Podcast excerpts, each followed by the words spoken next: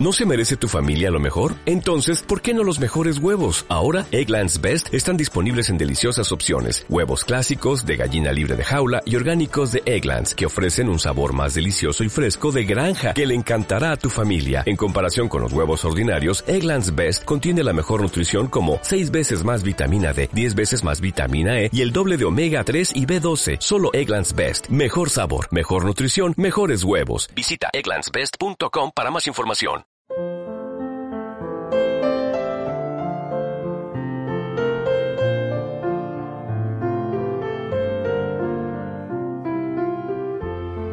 Padre, te damos gracias en el nombre poderoso de Jesús en esta mañana.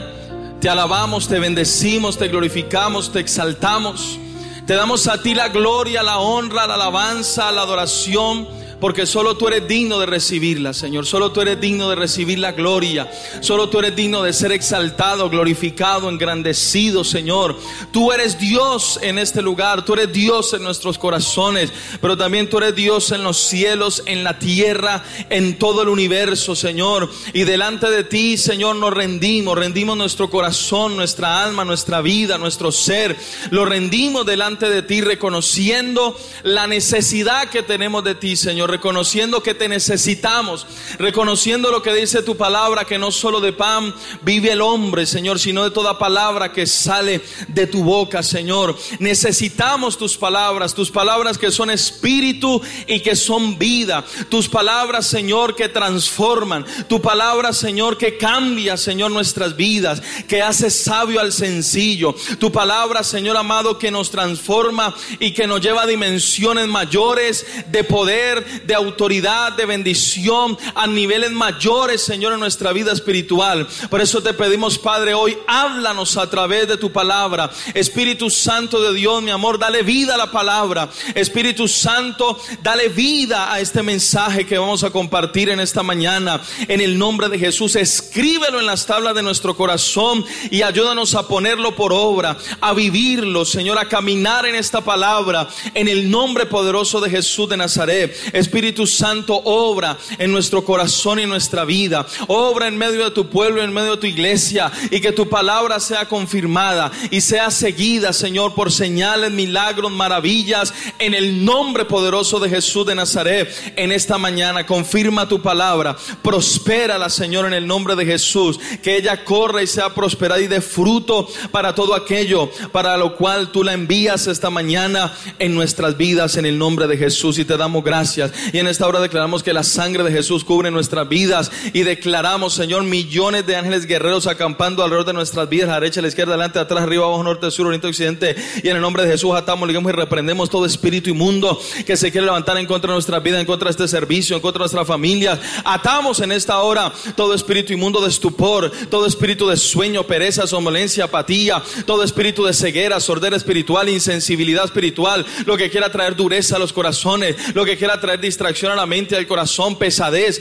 a la atmósfera espiritual. Lo atamos y lo reprendemos. Todo demonio que se ha enviado para robar la semilla de la palabra que es sembrado en los corazones, lo atamos, lo reprendemos y en el nombre de Jesús de Nazaret los echamos fuera, fuera Fuera se va a los abismos profundos y lugares de donde nunca jamás salgan. La sangre de Jesús garantiza la victoria para siempre. Y declaramos en esta hora los cielos abiertos. Se abren los cielos en esta hora sobre este lugar. Declaramos lo que dice tu palabra. De ahora en adelante veréis el cielo abierto y a los ángeles de Dios que suben y descienden sobre el Hijo del Hombre. Declaramos los cielos abiertos en este lugar y declaramos la intervención divina, la intervención sobrenatural de Dios en esta mañana en nuestras vidas, en este lugar, en nuestra familia, en toda nuestra parentela. Y te damos a ti, Padre, toda la gloria, la honra, la alabanza y la adoración en el nombre de Jesús de Nazaret. Amén.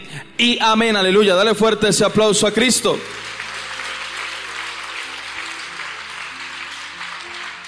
Gloria a Dios. Puede tomar asiento. Y acompáñeme en la palabra, el libro de Isaías. Capítulo 64, versículo 4. El libro de Isaías 64. Vamos a compartir un mensaje que le he titulado Un Dios comprometido. Dígale al que está a su lado, dígale, el Dios en el cual tú has creído, dígale así. Es un Dios comprometido. ¿Cuántos dicen amén? Gloria a Dios. Isaías 64, 4 dice la palabra, ni nunca oyeron, ni oídos percibieron, ni ojo ha visto a Dios fuera de ti, que hiciese por el que en él espera. Dice la nueva versión internacional, fuera de ti desde tiempos antiguos, nadie ha escuchado, ni percibido, ni ojo alguno ha visto a un Dios que, como tú, actúe en favor de quienes en Él confían. ¿Cuántos dicen amén a esta palabra? Gloria a Dios. ¿Hasta dónde Dios está comprometido con nosotros? ¿Hasta dónde Dios está comprometido contigo y lo que Dios está dispuesto a hacer por el amor profundo que te tiene a ti? ¿Cuántos quieren saberlo? Gloria a Dios. Entonces vamos a hablar acerca de un Dios comprometido. No hay Dios como Él, ¿cuántos dicen amén? No hay Dios como nuestro Dios que haga por aquellos que hemos confiado en Él maravillas y cosas aún inexplicables, ¿cuántos dicen amén? Acompáñeme por favor al libro de Génesis en el capítulo 14. Ya usted va a ver la disposición que Dios tiene para con usted y para conmigo y para con todos aquellos que decía, decidan confiar en Él. ¿Cuántos dicen amén? ¿Cuántos confían aquí en Dios? Génesis capítulo 14, versículo 17 al 20 dice la palabra. Cuando volvía de la derrota de Kedorlaomer y de los reyes que con él estaban, salió el rey de Sodoma a recibirlo al valle de Sabe, que es el valle del rey entonces Melquisedec, rey de Salem y sacerdote del Dios Altísimo, sacó pan y vino. ¿Qué sacó Melquisedec? Pan y vino. Y le bendijo diciendo, bendito sea Abraham del Dios Altísimo, creador de los cielos y de la tierra. Y bendito sea el Dios Altísimo que entregó tus enemigos en tu mano y le dio a Abraham los diezmos de todo. Dejémoslo hasta allí. Gloria a Dios. ¿Qué era lo que estaba sucediendo allí, mi amado hermano? Ahí eh, dice la palabra, Abraham había tenido una batalla con unos reyes allá del oriente eh, que habían llevado cautivo gente de Sodoma, de Gomorra, de, de Soar, de otras ciudades, y entre los cuales había sido llevado cautivo Lot. Y Abraham dice la palabra que eh, eh, se alió con otros, con otras ciudades, con otros reyes, y entonces fueron y pelearon y tuvieron una gran victoria y pudieron liberar a Lot y liberar a todos los cautivos y recuperar las riquezas que ellos le habían quitado. El asunto es de que después de esta batalla, sí, Abraham queda con, con, un temor en su corazón. Y ahorita lo vamos a seguir estudiando en el capítulo 15. Abraham queda con cierto temor en su corazón Dice la palabra, luego Dios se le revela y dice, Abraham, no temas, yo soy tu escudo y tu galardón será sobremanera grande. Porque en él había un temor de que quizás se levantaran nuevamente aquellos reyes, vinieran eh, en una retaliación contra él para quizás destruirlo, para destruir su familia, eh, porque eso era lo que hacían eh, antiguamente esas tribus nómadas allá en el Medio Oriente eh, era una batalla constante, una guerra constante entre ellos. Y había un temor en el corazón de Abraham. Pero dice la palabra que cuando, cuando termina esta batalla, si él tiene un encuentro con alguien llamado Melquisedec, sacerdote, dice la palabra, eh, de Salén, o rey de, de paz, príncipe de paz. Y él tiene un encuentro con este hombre, que es una tipología de Jesucristo. Amén. Que representa a nuestro Señor y Salvador Jesucristo. La Biblia dice en Hebreos capítulo 7, versículo 1, acompáñeme rápidamente. En Hebreos 7, 1.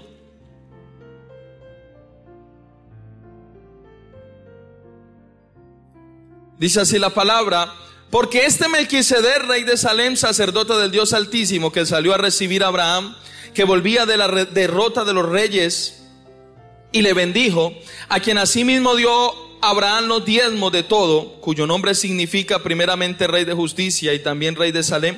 Esto es rey de paz, sin padre, sin madre, sin genealogía, que ni tiene principio de día ni fin de, de vida, sino hecho semejante al Hijo de Dios, permanece sacerdote para siempre. El versículo 8 dice, y aquí ciertamente reciben los diezmos hombres mortales, pero allí uno de quien se da testimonio de que vive. Ese Melquisedec, mi amado hermano, no es otra persona que nuestro Señor Jesucristo. Recuerde que Jesucristo no existe hace dos mil años. ¿Cuántos dicen amén? Recuerde que Jesús dijo antes que Abraham fuera, yo soy. Amén. Él se hizo hombre, Dios se hizo hombre en la persona de Jesucristo hace dos mil años, pero Jesucristo es eterno, Él es el mismo ayer, hoy y por los siglos de los siglos. ¿Cuántos dicen amén? Y el Señor en el Antiguo Testamento se revelaba, se reveló eh, eh, como, como la persona de Melquisedec, se revelaba como el ángel de Jehová y de muchas maneras Dios se reveló a través de Cristo, mi amado hermano, en el Antiguo Testamento. Y este Melquisedec era el Señor. ¿Sí? Que vino para bendecir a Abraham, que estaba en un momento difícil en su vida, que estaba experimentando un momento, había experimentado una gran victoria, pero también tenía un gran temor en su corazón, y era que en cualquier momento quizás lo destruyeran, lo destruyeran, lo acabaran. Recuerde que Dios había hecho las promesas a Abraham. Dios lo llamó en Génesis capítulo 12 y le dijo el Señor, eh, eh, eh, pero Jehová había dicho a Abraham, dice la palabra, sal de tu tierra, de tu parentela y de la casa de tu padre a la tierra que yo te mostraré y te bendeciré, engrandeceré tu nombre y será bendición. Dios le había hecho las promesas a Abraham de bendecirlo, de prosperarlo. Abraham era un hombre de fe, Abraham fue un hombre que le creyó a Dios, pero también Abraham fue un ser humano como usted y como yo, que también experimentó temores. ¿Cuántos aquí han experimentado temores? Levanten la mano. Gloria a Dios. El que no levantó la mano ahorita ore por mí al final, por favor. Todos hemos experimentado temores. Y el temor es el gran enemigo, mi amado hermano, que estorba que nosotros entremos a disfrutar de las bendiciones y de las promesas que Dios nos ha hecho a nosotros.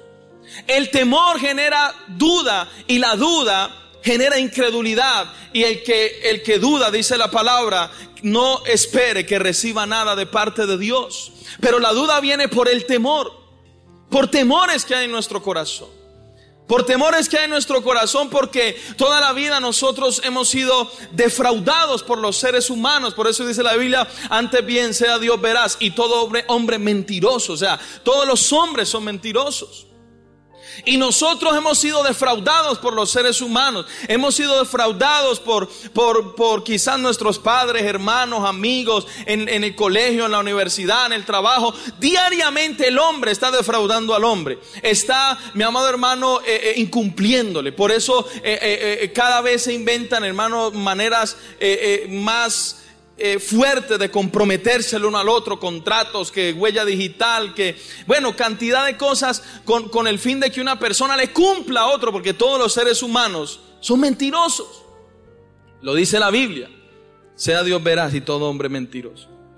Y ese vivir en ese ambiente entre los hombres genera constantemente temor en los corazones. ¿Sí? Temor en los corazones. Siempre hay un temor en el corazón del hombre a ser defraudado porque constantemente ha sido defraudado, porque ha sido herido. Cuando una persona ha sido defraudada, es herida en su corazón. Y esa herida genera temor porque la persona no quiere volver a ser defraudado y no quiere volver a sentir el dolor de ser defraudado. Entonces eso genera un temor y genera una barrera que le hace que la persona, eh, mi amado hermano, le cueste creer. Le cueste creer a otro. Y el asunto es que ah, nosotros venimos a Dios y aún hay ese tipo de temor en nuestro corazón. Y es por eso que nos cuesta creerle a Dios. Aunque Dios nos ha hecho promesas, aunque Dios, mi amado hermano, nos ha hecho las promesas más gloriosas, más grandes y más maravillosas. Muchas veces a nosotros nos cuesta creerle a Dios y hay que reconocerlo. ¿A cuánto les ha costado en algún momento creerle a Dios? Ah, bueno, entonces si es para usted este mensaje. Gloria a Dios. Pero Dios es tan bueno, mi amado hermano, que Dios trabaja en eliminar ese temor de nuestro corazón. Y Dios lo hizo en Abraham de una manera asombrosa. Pero todo lo que Dios hizo con Abraham es para usted también. ¿Cuántos dicen amén? Porque dice la Biblia para que en Cristo Jesús las bendiciones de Abraham alcancen a los gentiles. Por eso toda bendición que Dios dio a Abraham, que fue un hombre riquísimo, que fue un hombre próspero, que fue un hombre que tuvo una relación gloriosa con el Padre, que fue un hombre, mi amado hermano, que experimentó dimensiones sobrenaturales en su vida espiritual. Esa dimensión y esa bendición son para usted en Cristo Jesús, Señor nuestro. ¿Cuántos dicen amén? Por eso todo lo que veamos que Dios hizo con Abraham, Dios también lo hará contigo. ¿Cuántos dicen amén? Dale fuerte ese aplauso al Rey de Reyes, al Señor Jesucristo. Gloria a Dios. Y lo que Dios hizo para destruir todo temor en el corazón de Abraham fue introducirlo en su pacto. Dios le había hecho las promesas a Abraham, pero aún Dios no había hecho un pacto con Abraham. Y cuando Melquisedec dice la palabra que lo bendijo y dice que él sacó pan y sacó vino, eso representa el pacto en la sangre de Cristo. ¿Cuántos dicen amén? Gloria a Dios. Dice la palabra que Melquisedec, que es tipología de Jesucristo, tomó pan y tomó, tomó vino y él bendijo a Abraham. Lo que estaba haciendo Dios era introduciendo a Abraham en un pacto. ¿Cuántos dicen amén? Gloria a Dios. El pan y el vino representan el nuevo pacto. Acompáñenme a 1 de Corintios capítulo 11. Rápidamente. ¿Cuánto le gusta leer la Biblia? Bueno, usted va a leer bastante Biblia hoy. Entonces tenemos que buscarlo rápido. Primera de Corintios capítulo 11 Dice la escritura en el versículo 23, porque yo recibí del Señor lo que también os he enseñado, que el Señor Jesús la noche que fue entregado tomó pan. ¿Qué fue lo que hizo Melquisedec? ¿Y qué hizo Jesús? Tomó pan. Y habiendo dado gracia lo partió, dijo, tomad, comed, esto es mi cuerpo que por vosotros es partido. Haced esto en memoria de mí.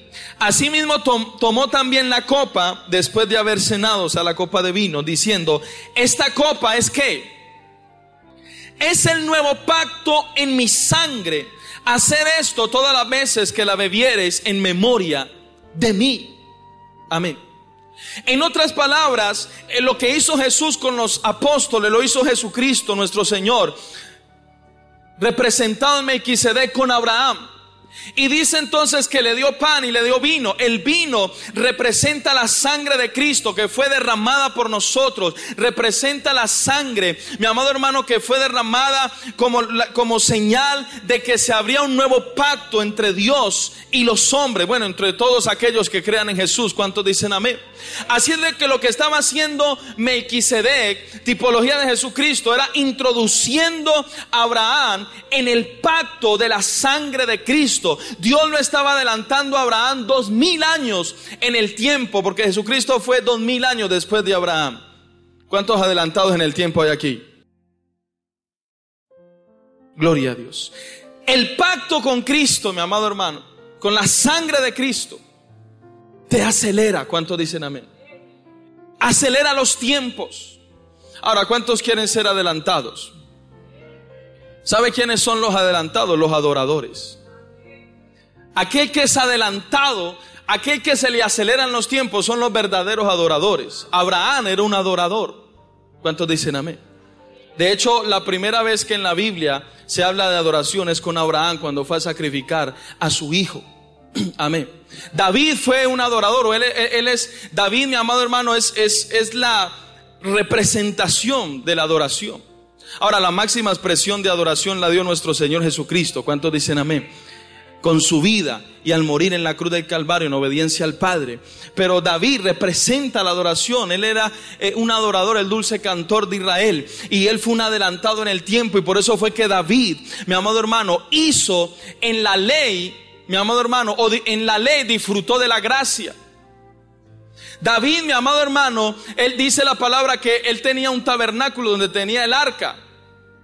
David empezando que él no era levita, él no podía, mi amado hermano, eh, eh, estar allí delante del arca.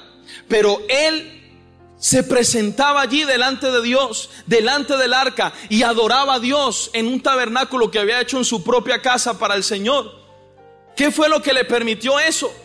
su adoración que lo adelantó en el tiempo para disfrutar lo que usted y yo estamos disfrutando hoy, que es poder entrar a la presencia de Dios todos los días de nuestra vida a través de la sangre de Cristo y poder entrar al lugar santísimo, no hecho de manos de hombre, no el que construyó Moisés, que era modelo del verdadero que está en el cielo. Usted y yo entramos al lugar santísimo, al verdadero, a través de la sangre de Cristo, a través del velo que se rasgó por nosotros, que es el cuerpo de Cristo, para que tuviéramos entrada delante del trono de la gracia y alcanzar misericordia. ¿Cuántos dicen amén? Alcanzar el oportuno socorro de Dios. Dale fuerte ese aplauso a Cristo. Aleluya.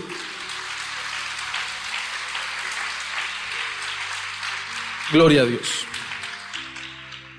Así de que Dios adelantó a Abraham y lo introdujo en el pacto de la gracia que nosotros íbamos a experimentar. ¿Cuántos dicen amén?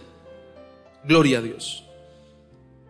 Y ya usted va a ver qué era lo que Dios estaba haciendo en el corazón de Abraham. Lo introduce en su pacto.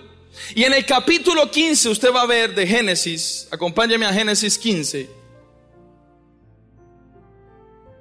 Dice la palabra, después de estas cosas vino palabra de Jehová a Abraham en visión diciendo, no temas Abraham, yo soy tu escudo y tu galardón será sobremanera grande.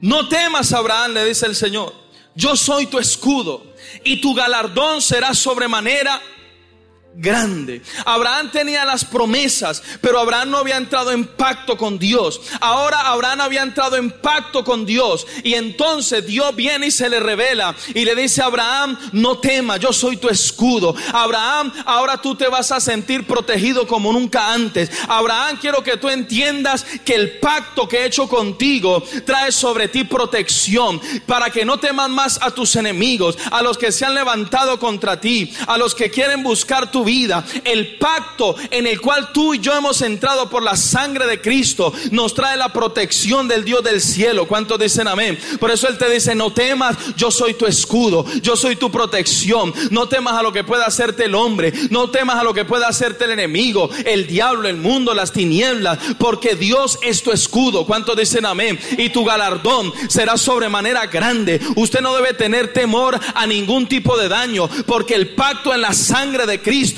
te protege de toda obra del diablo y de toda obra de las tinieblas. ¿Cuántos dicen amén? Aleluya. Dale fuerte ese aplauso al que vive y al que reina por los siglos de los siglos. Gloria a Dios. El pacto en la sangre te trae protección. Amén. ¿Cuántos recuerdan lo que pasó en Egipto antes que se desatara la última plaga de tinieblas? Dice la palabra que el Señor mandó a que ellos sacrificaran un cordero y que tomaran la sangre y la aplicaran los dinteles de, de las puertas. Y dice la palabra que cuando se desató esa plaga de tinieblas para traer muerte a los primogénitos, donde pasaba la tiniebla y veía la sangre en los dinteles de las puertas, no entraba.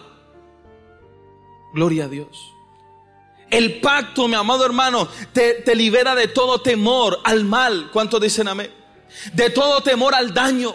Tú tienes que entender de que la sangre de Cristo a ti te protege, te guarda, te cuida y no permite que las tinieblas te toquen, no permite que la muerte llegue a tu casa, a tu familia, en el nombre poderoso de Jesús. Por eso en medio de cualquier peligro, de cualquier adversidad, usted declare que la sangre de Cristo es su protección y a usted no lo puede tocar nada. ¿Cuántos dicen amén? Usted no debe tenerle temor a ninguna situación, no debe tenerle temor al diablo ni al mundo, no debe temor a los malos ni a los perversos, porque mayor y más poderosa es la sangre de Cristo que se derramó en pacto por nosotros en la cruz del Calvario. ¿Cuántos dicen amén, aleluya? ¿Cuántos pueden creer esto con todo su corazón?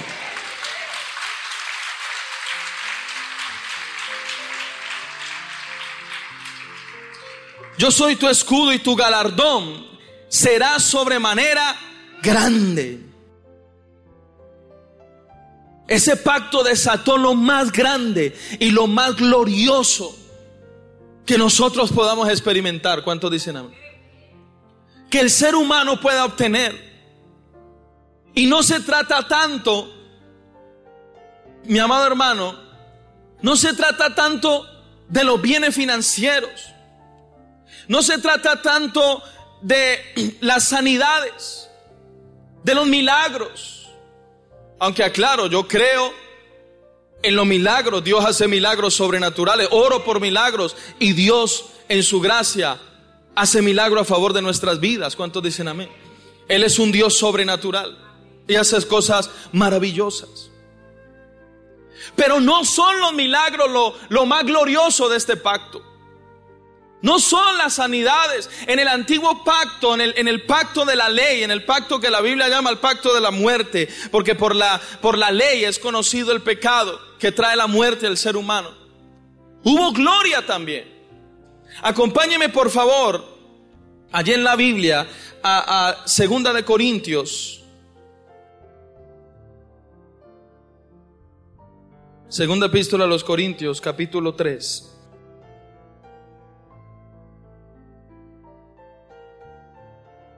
Capítulo 3, si usted va llegando, dice amén. Segunda epístola a los Corintios, capítulo 3, versículo 7. Dice la palabra, y si el ministerio de muerte grabado con letras en piedra fue con gloria, tanto que los hijos de Israel no pudieron fijar la vista en el rostro de Moisés a causa de la gloria de su rostro, la cual había de perecer. ¿Cómo no será más bien con gloria el ministerio del Espíritu? Porque si el ministerio de condenación fue con gloria, mucho más abundará en gloria el ministerio de justificación.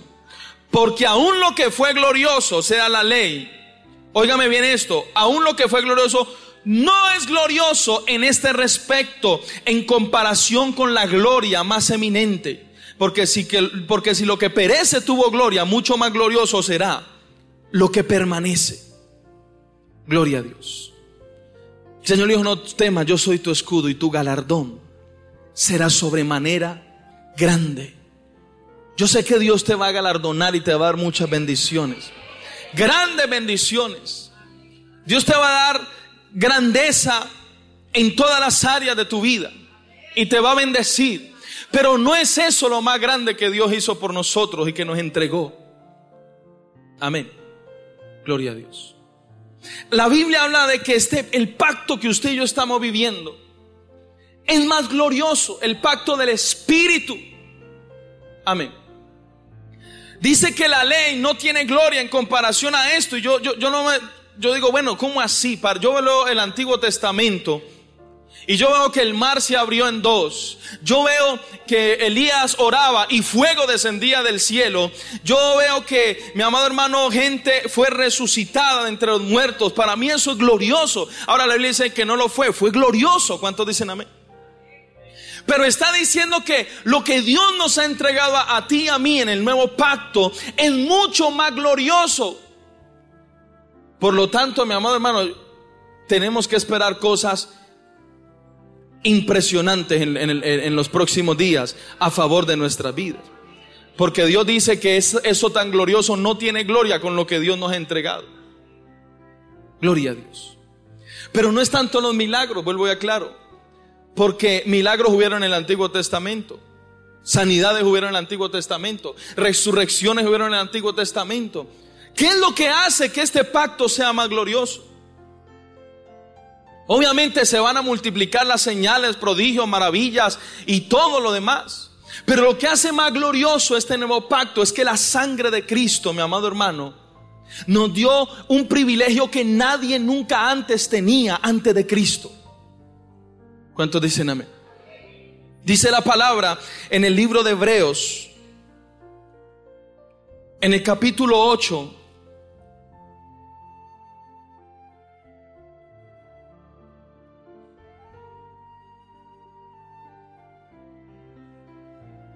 ¿Cuántos llegaron? 8, 10. Dice así la palabra de Dios. Por lo cual este es el pacto que haré con la casa de Israel. Después de aquellos días, dice el Señor, pondré mis leyes en la mente de ellos y sobre su corazón las escribiré. Y seré a ellos por Dios, y ellos me serán a mí por pueblo. Y ninguno enseñará a su prójimo ni ninguno a su hermano diciendo conoce al Señor porque todos me conocerán, desde el menor hasta el mayor de ellos. porque seré propicio a sus injusticias y nunca más me acordaré de sus pecados y de sus iniquidades. Dejémoslo hasta allí. Lo que hace más glorioso este pacto, mi amado hermano, es que el pacto hace que Dios se revele a nuestras vidas de una forma sobrenatural. ¿Cuánto dicen amén?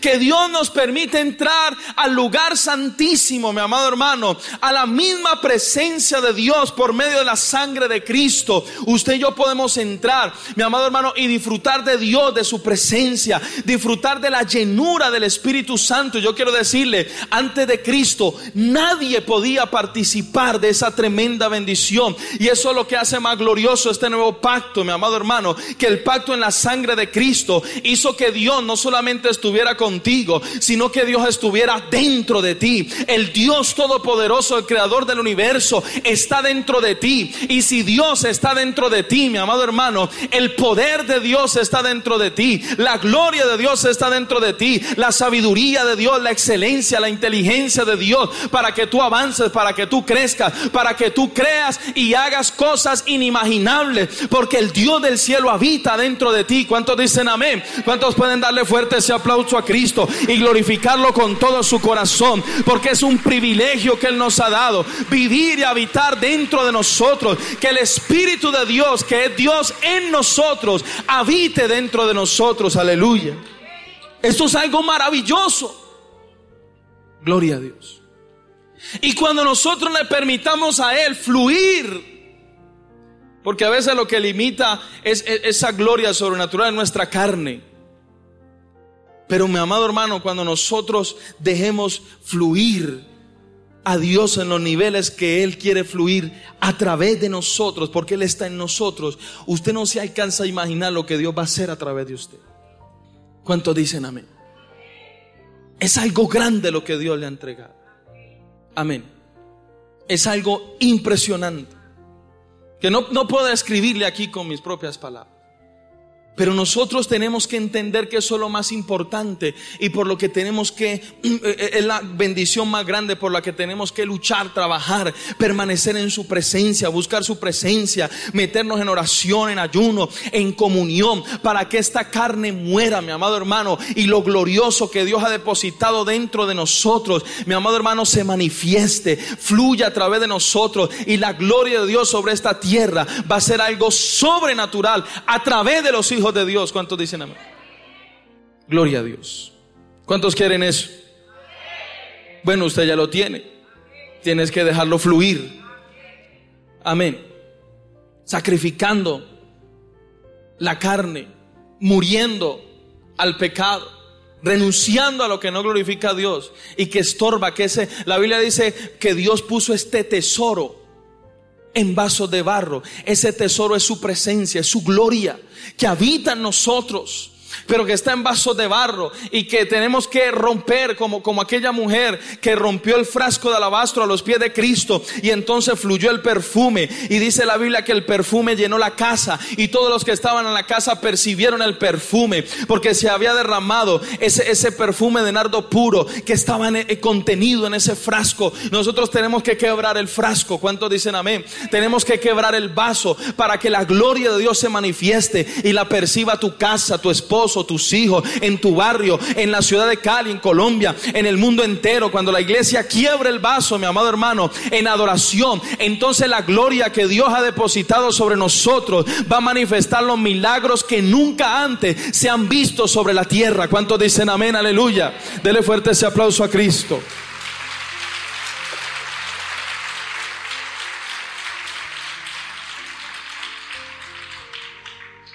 El pacto te da herencia. ¿Cuántos dicen amén? No pierda eh, Génesis. Recuerde que estamos en Génesis 15. Dice la palabra. Y respondió Abraham, Señor Jehová, ¿qué me dará siendo así que ando sin hijo? Y el mayordomo de mi casa es Damaseno Eliezer. Dijo también Abraham, mira que no me has dado prole, y aquí que será mi heredero un esclavo nacido en mi casa. Luego vino a él palabra de Jehová diciendo, no te heredará este, sino un hijo tuyo será el que te heredará. Y lo llevó fuera y le dijo, mira ahora los cielos y cuenta las estrellas, si las puedes contar. Y le dijo, así será tu descendencia. Dejémoslo hasta allí. Gloria a Dios. El pacto hace que tú tengas lo que nunca has podido tener, lo que siempre has querido tener y no has podido. Dios te lo va a dar. Que sea conforme a su voluntad. ¿Cuántos dicen amén? No estoy hablando de un capricho de la carne que Dios lo va a dar, no. Estoy hablando de que todo lo que a ti te hace falta, el pacto en la sangre de Cristo te lo suple. Abraham siempre anheló un hijo, él nunca había podido tener un hijo, pero cuando él entra en pacto con Dios, mi amado hermano, entonces Dios le da aquello que nunca había podido tener. Yo no sé, pero yo creo que lo que nunca habías podido tener, lo que te había sido esquivo por el pacto de la sangre de Cristo, te va a llegar en los próximos días. Yo no sé si alguien lo cree, que lo que le estaba haciendo falta le va a ser suplido por el pacto en la sangre, porque el pacto te trae herencia. ¿Cuántos dicen amén? Y la herencia que Dios trae por el pacto de la sangre es gente, son hijos. ¿Cuántos dicen amén? Y también es tierra, porque Dios le dijo a Abraham, y toda esta tierra te la daré a ti y tu descendencia. Gloria a Dios. Hoy vengo a decirte que si tú no tenías tierra por el pacto de la sangre, en los próximos días vas a tener tierra. ¿Cuántos dicen amén? Yo declaro que el año 2015 Dios te va a dar tu propia casa. Yo declaro que tus hijos tendrán donde vivir. Tus hijos tendrán techo. Yo declaro que tú tendrás casa para ti, para tus hijos, pero también tus hijos tendrán sus propias casas y sus generaciones tendrán donde vivir. Tendrán casa, tendrán finca, tendrán tierra, porque es la herencia de los hijos de Dios. ¿Cuántos dicen amén? Porque los justos heredarán la tierra, dice la palabra de Dios. Yo no sé si usted lo puede creer y dale fuerte ese aplauso al que vive, al que reina por los siglos de los siglos, porque tenemos herencia. ¿Cuántos dicen amén? Aleluya. Lo que tenemos es que entenderlo y reclamarlo. ¿Cuántos dicen amén? En el nombre de Jesús. Y usted no va a pagar más arriendo en el nombre de Jesús. Dígale Dios, mi herencia es gente, son hijos. Amén. La bendición de la multiplicación está sobre ti. Amén. Tener hijos no representa solo tener hijos, representa multiplicación. Amén. Usted va a engendrar cosas grandes. ¿Cuántos dicen amén? Usted va a engendrar cosas grandes. Usted va a engendrar propósito de Dios. Usted va a engendrar un ministerio grande de parte de Dios. Usted va a engendrar cosas grandes y la multiplicación te va a llevar porque usted está en el pacto de la sangre de Cristo y el pacto trae multiplicación. Dios le dijo a Abraham, por mí mismo jurado diciéndote, de cierto te bendeciré grande, te bendeciré y te multiplicaré con abundancia. ¿Cuántos dicen amén? ¿Cuántos están en pacto con Cristo? Gloria a Dios. Este pacto te lleva a dimensiones de lo sobrenatural. Dice la palabra que cuando Dios le promete el Hijo, dice en el versículo 5, y lo llevó fuera y le dijo, mira ahora los cielos y cuenta las estrellas y las puedes contar, y le dijo, así será tu descendencia. Si usted mira en el versículo 12, dice, más a la caída del sol, sobrecogió el sueño Abraham y aquí que el temor de una grande oscuridad cayó sobre él. Mi amado hermano, cuando dice la Biblia que Dios sacó a Abraham, sí, no fue que Dios lo sacó de la casa, la tienda donde estaba o el lugar donde estaba. Dios lo sacó del ambiente natural donde él estaba. Porque usted no puede contar las estrellas en el día. ¿Cuántos dicen amén? Y más adelante es que dice la Biblia que cayó el sol. O sea que cuando Dios saca a Abraham no es que lo sacó de la tienda, cuando Dios lo saca a Abraham es que lo sacó de la tierra. Dios lo llevó al cielo, mi amado hermano. Dios lo llevó a una dimensión más alta, Dios lo sacó del mundo natural. Dios lo sacó, recuerde que él venía de una batalla, estaba todo temeroso, todo amedrentado. Él estaba viendo, mi amado hermano, un futuro sombrío. Él estaba viendo quizás por el temor, estaba viendo quizás algo negativo, estaba diciendo quizás más adelante se me van a levantar, quizás vengan y me roben mis cosas, quizás me maten, quizás se levanten contra mi familia, contra todo lo que tengo, se van a levantar contra mí. Pero cuando Dios lo mete en su pacto, lo lleva a una dimensión de lo sobrenatural, le da una visión sobrenatural, lo saca de su mundo natural, mi amado hermano, y le muestra que su futuro es un futuro de gloria, que su futuro es un futuro de bendición, que su futuro es un futuro de multiplicación. Dios estaba trabajando en el temor de Abraham, Dios estaba quitándole el temor y le estaba diciendo a Abraham, usted no tenga temor por los enemigos, usted no tenga temor por ese problema, porque el pacto asegura tu futuro. ¿Cuántos dicen amén? El pacto asegura que tu futuro sea de gran bendición y lo sobrenatural de Dios se manifieste a favor de tu vida. ¿Cuántos dicen amén? Aleluya. Gloria a Dios. El pacto llevó a Abraham a una dimensión mayor y lo sacó de ese mundo natural que estaba viviendo. Amén. Ese pacto te va a sacar del lugar donde tú estás ahora. Quizás el mundo natural en este momento para ti es un panorama oscuro. Quizás se han levantado tus enemigos. Quizás, mi amado hermano, eh, no, solamente enemigos físicos, personas, la deuda. Se ha levantado quizás la enfermedad. Yo no sé qué se ha levantado en contra tuya. Yo no sé qué está haciendo que tú veas un panorama como medio sombrío, que medio oscuro. Pero vengo a decirte que por el pacto de la sangre de Cristo, hoy Dios te saca de ese lugar. Hoy Dios te saca de toda oscuridad. Hoy Dios te saca del mundo natural que estaba viviendo y vas a ver lo sobrenatural de Dios. Los milagros de Dios se van a manifestar. Vas a ver la respuesta de Dios en los próximos días, en tu economía. Vas a experimentar la sanidad en tu cuerpo. Vas a ver la restauración de tu hogar y de tu matrimonio de manera milagrosa porque Dios te está sacando del ambiente en el que tú estás en este momento y te está introduciendo al ambiente de tu bendición. Te está introduciendo al ambiente espiritual donde tú ves un futuro promisorio y lleno de gloria para ti. ¿Cuántos dicen amén? Si usted lo puede creer, recíbalo y lo va a ver en los próximos días sobre su vida, sobre su casa y sobre su familia. ¿Cuántos dicen amén? Aleluya. Diga conmigo, y yo salgo a una nueva dimensión de lo sobrenatural. Hoy yo salgo de lo natural que estoy viendo de lo que están viendo mis ojos naturales para ver en el mundo espiritual y experimentar la bendición de Dios. ¿Cuánto lo creen? Gloria a Dios. Aplauda fuerte al Señor si lo va a hacer.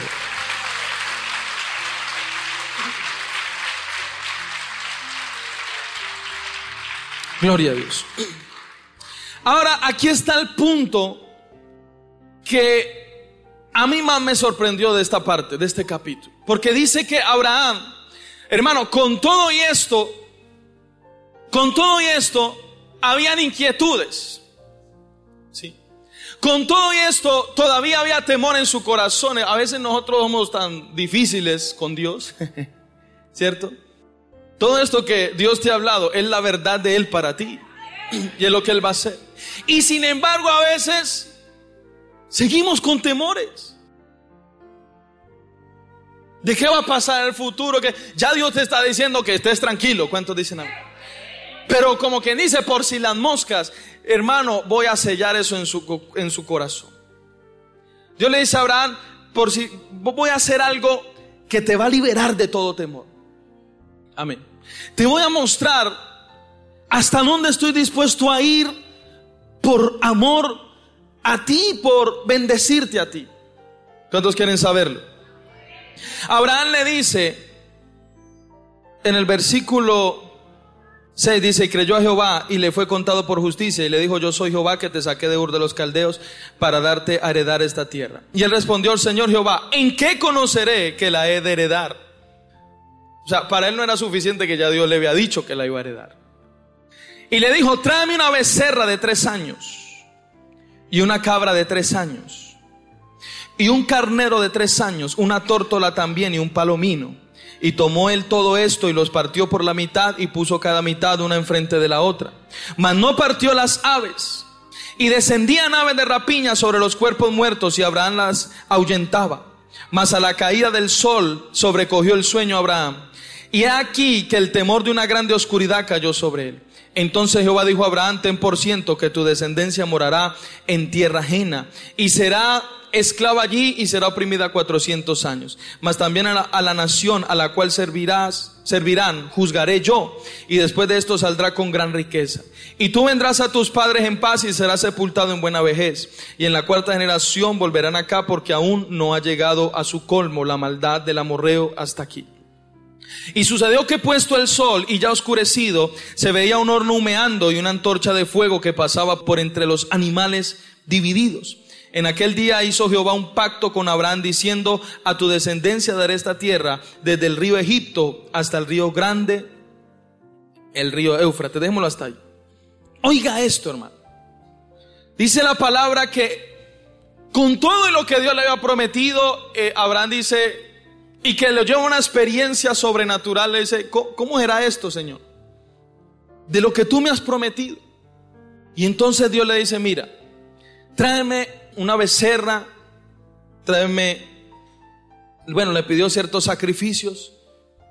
Y dice que Abraham los trajo, los partió por la mitad. ¿Sí? Lo único que Dios demanda de ti es que le levantes un altar. ¿Cuánto dicen a mí? Que nosotros, el sacrificio representa matar nuestra carne. Ahora el sacrificio somos nosotros mismos. ¿Cuántos dicen amén? La Biblia dice, así que os ruego por la misericordia de Dios que presentéis vuestros cuerpos en sacrificio vivo, santo, agradable a Dios, que es vuestro culto racional. ¿Cuántos dicen amén? Lo único que Dios te pide es que levantes altar. Lo único que Dios te pide es que tengas comunión con Él y que tú, mi amado hermano, perseveres en esa comunión. Y el enemigo va a querer estorbar esa comunión. Dice la palabra que Él presentó el sacrificio y dice la palabra que vinieron las aves, mi amado hermano, los gallinazos, querían eh, coger la carne, querían eh, eh, estorbar el sacrificio, pero Abraham las ahuyentaba. Abraham estaba perseverando, aún Dios no le... no, no había descendido a decirle lo que le iba a decir, pero él estaba allí, mi amado hermano, defendiendo el altar. Eh, eh, eh, lo único que Dios te pide es que tú permanezcas en tu vida de comunión con Él. Dios no te está pidiendo a ti un sacrificio. Dios no te está pidiendo a ti, mi amado hermano, que te vayas a una montaña descalzo, que te revienten los, los, dedos de los pies, a que te pele las rodillas, yéndote de rodillas una... Dios no te está pidiendo algo que tú no puedas hacer, pero a veces, mi amado hermano, nos hace falta a nosotros. Es sencillo lo que Dios nos pide. Levantar altar y defender ese altar. Porque el enemigo va a querer estorbar, por eso hay tanto estorbo en la oración, en la comunión, en que usted, pero usted, mi amado hermano, venza eso, usted defienda su altar, usted, mi amado hermano, no, no permita que nadie le estorbe su altar, que su tiempo con Dios sea con Dios, no permita que nadie le estorbe su tiempo de oración, que nada ni nadie lo obstaculice, ni el mundo, ni la carne, ni la televisión, ni el internet, ni el Facebook, ni nada de esas cosas, ni los amigos, ni unas invitaciones que le lleguen, que su tiempo de comunión con Dios sea su tiempo de comunión con Dios y usted lo defienda hasta que el Dios del cielo llegue con revelación a usted. ¿Cuánto dicen amén? Gloria a Dios. Y Él hace el sacrificio.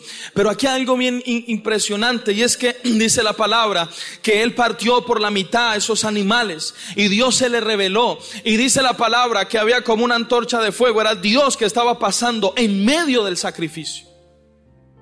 Era Dios que estaba pasando por las mitades. De acuerdo a la cultura, en aquel tiempo de Abraham, de su gente, esa era la forma en que ellos hacían pactos entre los hombres. Esa era la forma en que ellos pactaban, hacían un acuerdo, un compromiso. Eso es un pacto. Cuando dos hombres hacían un pacto, ellos hacían precisamente eso. En otras palabras, Dios llamó a Abraham a que hiciera algo que Abraham iba a poder entender el nivel de compromiso en el que Dios iba a entrar con él. Porque lo que hacían los hombres era que hacían un convenio, un pacto, un compromiso entre dos. Y dice la palabra, ve, perdón, y, de acuerdo a la cultura de ellos, ellos partían un sacrificio, o sea, cerraban el pacto con un sacrificio. Y cuando hacían el sacrificio, o sea, partían en, en la mitad del animal y ambas personas pasaban por la mitad. Ambas personas pasaban por la mitad. Y cuando ellos pasaban, entendían, de acuerdo a la cultura de ellos, que se estaban comprometiendo de la siguiente manera. Ellos pasaban por la mitad de los dos, ¿sí? las dos partes del animal. Y el compromiso era, si yo no te cumplo, si yo no te cumplo, seré partido igual que este animal. ¿Cuántos están entendiendo? Ese era el compromiso que hacían las personas. Entonces ambos pasaban por la mitad y el compromiso era, si yo no te cumplo a ti, yo seré partido como este animal o usted tiene derecho a partirme como ese animal. ¿Cuántos están entendiendo? Ahora, ¿sabe qué es lo lindo de esto? Que Dios pasó solo. Yo no sé si me estoy haciendo entender. Pero no me tenían que pasar los dos. Esa era la forma de hacer los pactos. Pero dice que fue Dios solo el que pasó por la mitad de las partes. Dios pasó por allí, mi amado hermano, y Dios en ningún momento llamó a Abraham a que pasara él también. Abraham estaba entendiendo por la cultura lo que Dios estaba haciendo. ¿Sabe qué era lo que Dios estaba haciendo?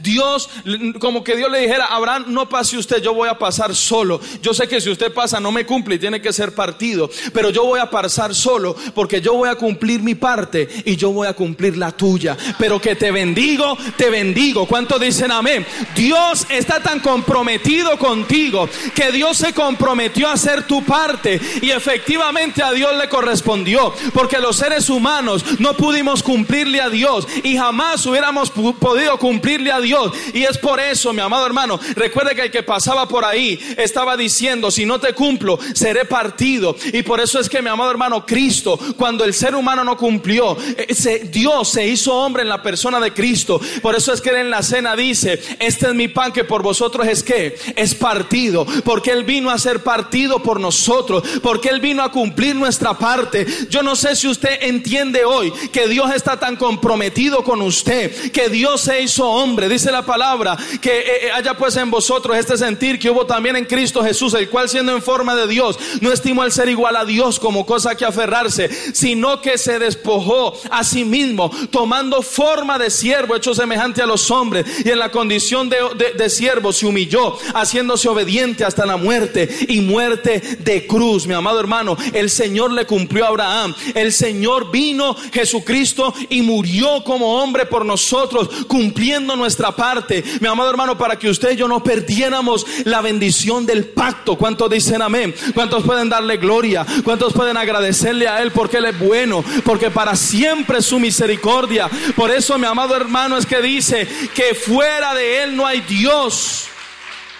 Fuera de ti desde los tiempos antiguos nadie ha escuchado ni percibido, ni ojo alguno ha visto a un Dios que como tú actúe en favor de quienes en Él confían. Yo no sé, hermano, si esto puede acabarle la duda a usted. Dios está tan comprometido en bendecirte. A veces nosotros estamos pensando como que tenemos que doblarle eh, eh, eh, el brazo a Dios para que nos bendiga. No, mi amado hermano. Además de que es imposible. no. Dios anhela bendecirte y te va a bendecir más de lo que tú estás anhelando. Él, es, él está más interesado en bendecirte y en cumplirte lo que te ha prometido de lo que tú estás anhelando que Él lo cumpla. El Señor es muy hermoso, hermano. Dios no tiene por qué, ni tenía por qué hacer nada de eso. Yo, yo, yo veo esa escena, yo digo, Dios, tranquilo Abraham, quédese allí, yo paso solo. Amén. Y yo me comprometo por las dos partes. O sea que por mi parte yo cumplo. Pero como usted no me va a cumplir, como yo me comprometí por usted, si me corresponde, seré partido. Y Dios se hizo hombre y Jesús fue herido por nosotros, por nuestros pecados para introducirnos en ese pacto y para darnos a entender el gran nivel de compromiso que Él tiene con nosotros. ¿Cuánto están entendiendo? Y luego Dios se lo ratificó en el monte Moría cuando le pidió a su hijo y Dios le dijo, por mí mismo he jurado. O sea, yo vengo a ratificarte algo, Abraham. Yo he comprometido mi nombre. Por mí mismo he jurado. De cierto te bendeciré y te multiplicaré grandemente. Dios hizo eso, ¿sabe por qué? Porque Dios sabía que nosotros en este pacto íbamos a incumplir. Incumplimos en la ley, en la gracia seguimos incumpliendo. El que diga que no ha pecado es mentiroso, dice la escritura. Todos los días pecamos, todos los días incumplimos, todos los días cometemos error. Ahora, lo que Dios hizo no es que acolite el pecado, no me vaya a malentender, porque usted tiene que orar, tiene que vivir en santidad para que experimente la bendición. ¿Cuántos dicen amén? Pero lo que Dios hizo aseguró tu bendición. La amarró a Él mismo para que dependiera de Él. En otras palabras, si nosotros por un solo pecado pudiéramos perder toda la bendición. O sea, por un pecado, Dios estaría en su derecho de decirnos, o sea, donde Abraham pase, ¿no? Dios estaría en su derecho de decir, no, tienes que morir y punto. Y no te voy a cumplir nada porque esto es un convenio, es un pacto. Y si tú no cumples, yo no te cumplo. ¿Cuántos están entendiendo? O sea que por un pecado, si Dios decidiera decir ya no más contigo, no voy más, listo. Pero como Él se comprometió a sí mismo, aunque nosotros cometemos errores, Mientras tú estés en un error, Dios no te va a bendecir. Pero entiéndame esto, yo no sé si me estoy haciendo entender. Por ese error, definitivamente ya no sería bendecido y punto para siempre.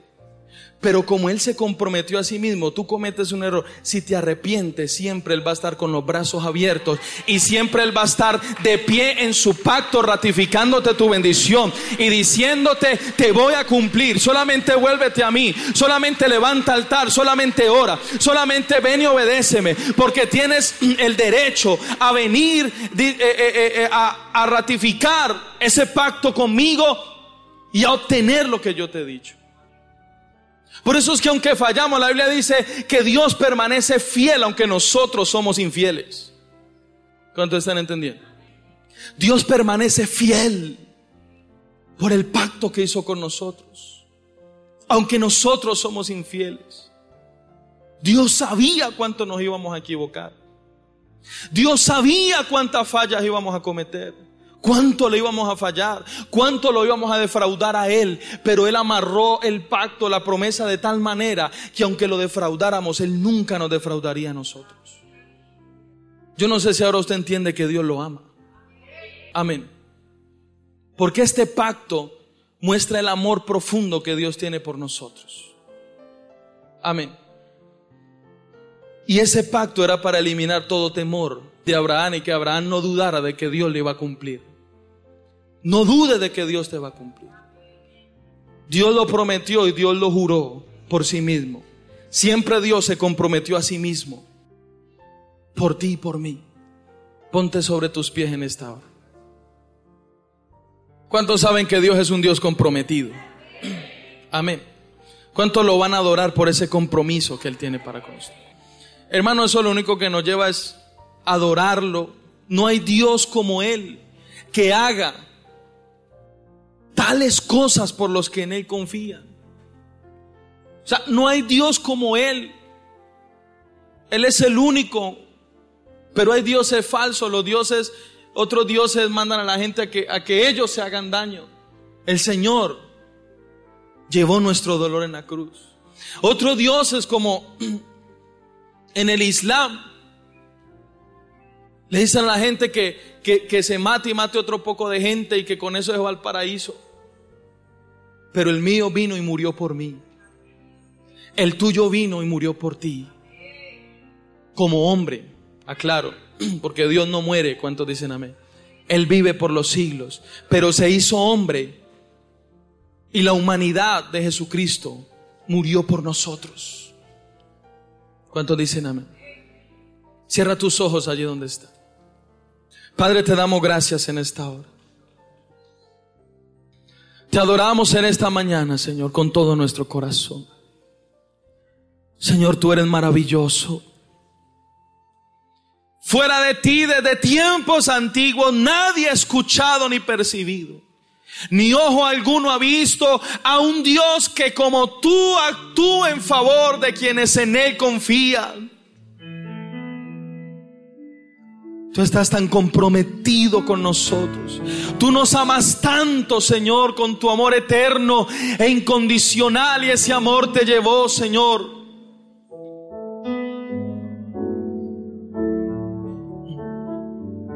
a Hacerte hombre. Y como hombre llevar nuestro dolor, nuestra aflicción, nuestra enfermedad, nuestro castigo, el castigo por no cumplir nuestros compromisos contigo. Porque tomaste nuestro lugar, Jesús, en la cruz. No hay mayor amor que ese, Señor. Nosotros debíamos ser partidos en dos. Pero tú tomaste nuestro lugar en la cruz del Calvario, Jesús, para garantizar nuestra bendición. Por eso si tú habías caído, habías desmayado, y sentías que ya Dios no te iba a bendecir, o Dios te dice, levántate porque el pacto de la sangre de Cristo te da una nueva oportunidad cuando tú la necesites, mas no perseveres en el pecado. Aún Dios tiene un pacto contigo. Aún Dios te va a bendecir. Aún Dios va a hacer cosas maravillosas por ti. Aún Dios está comprometido contigo. Aún Él permanece fiel aunque tú y yo seamos infieles. Pero solamente haz tu parte. Levanta altar, vuelve al altar, vuelve a la comunión. No dejes que nada estorbe tu relación con Él. Y no tengas temor. No tengas temor. No tengas temor de tu situación.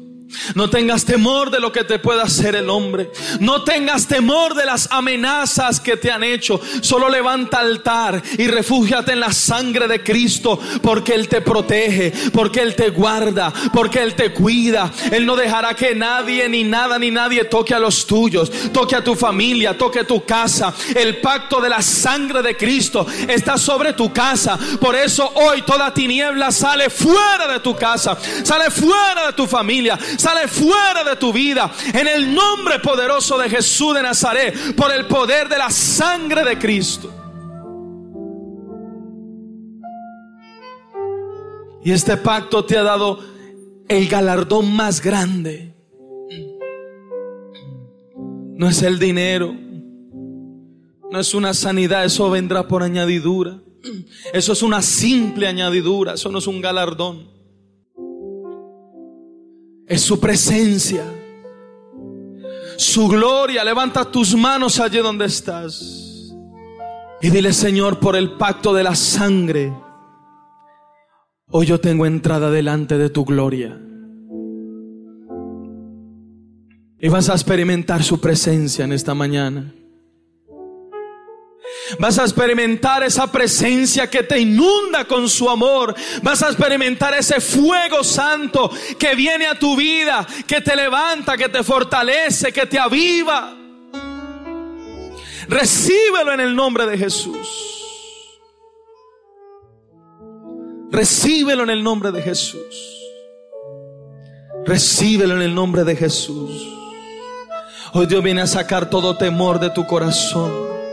El Espíritu Santo trae paz a tu corazón, a tu vida. Está sacando todo temor, toda angustia, todo afán, toda ansiedad. Está sacando toda preocupación. Hoy su presencia te trae paz. No temas, yo soy tu escudo. Y tu galardón será sobremanera grande. No temas, yo soy tu escudo. Hoy recibe la presencia de Dios que te llena, que te rodea, que te guarda, que te protege, que te sacia, que te trae paz, que te trae libertad. Pero que también te dice que te va a introducir al lugar de tu herencia, que te saca del lugar donde estás, que te saca de la dimensión donde estás y hoy te lleva a una nueva dimensión de poder y de gloria. Recíbelo en el nombre de Jesús de Nazaret. Dios de pactos, vamos, adórale. Guardas tus promesas, que cumples tu palabra que guías mi destino. Dios de pactos. Confío en tus promesas, descanso en tu palabra, por tu gracia estoy.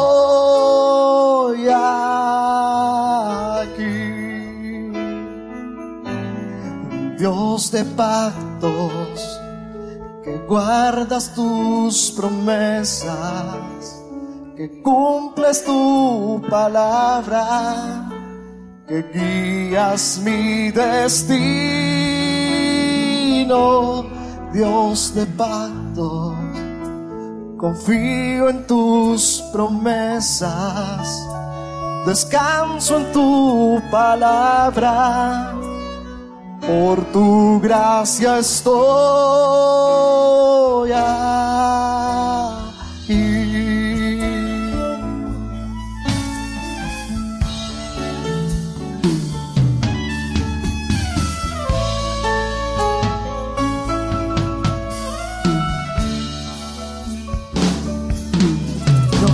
pactos, que guardas tus promesas, que cumples tu palabra, que guías mi destino.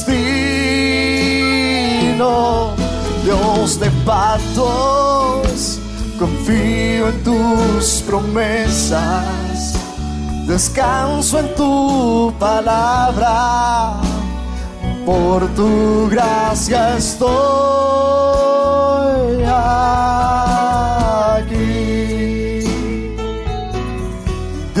de pactos, que guardas tus promesas, que cumples tu palabra, que guías mi destino. Dios de pactos, Confío en tus promesas, descanso en tu palabra, por tu gracia estoy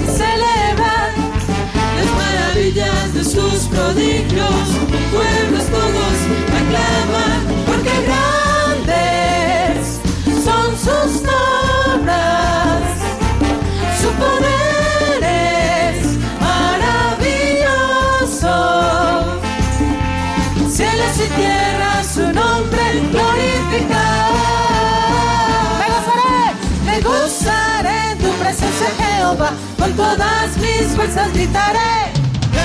Me gozaré tu presencia, Jehová, con todas mis fuerzas gritaré. Me gozaré, me gozaré tu presencia Jehová, con todas mis fuerzas gritaré. Me gozaré tu presencia Jehová, con todas mis fuerzas gritaré. Ante ti, ante ti con gozo cantaré, con alegre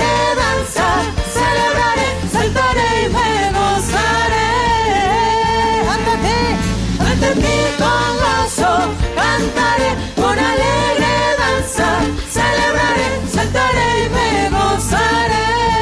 me gozaré. Me gozaré tu presencia Jehová, con todas mis fuerzas gritaré. Me gozaré tu presencia Jehová, con todas mis fuerzas gritaré. Ante ti, Ante ti con gozo cantaré, con alegre danza celebraré, saltaré y me gozaré. ante ti, Ante ti con gozo cantaré, con alegre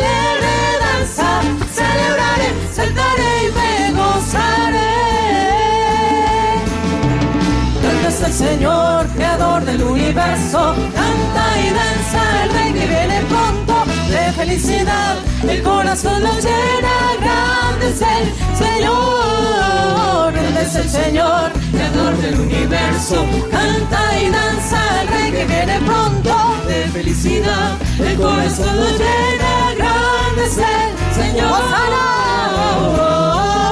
Osana al Altísimo, oh, oh, oh.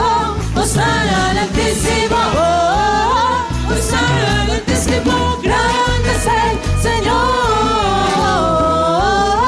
Osana al Altísimo, oh, oh, Osana al Altísimo, oh, oh, Osana al Altísimo, grande es el Señor. Muy grande es el Señor, maravilloso sus prodigios. Y en la fuerza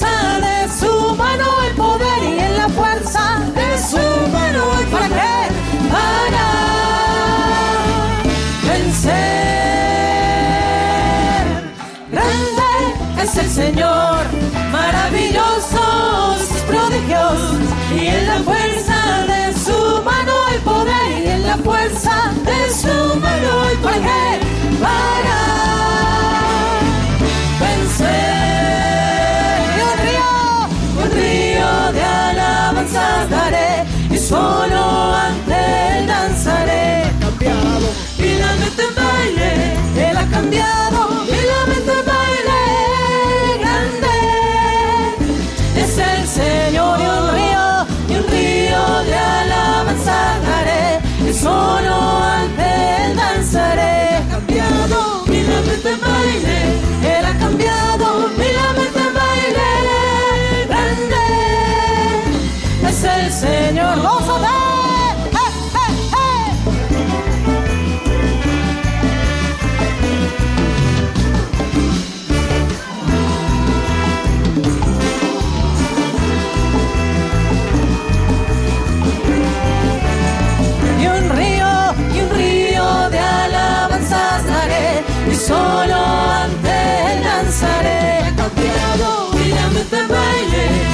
cambiado, mi lamento baile grande.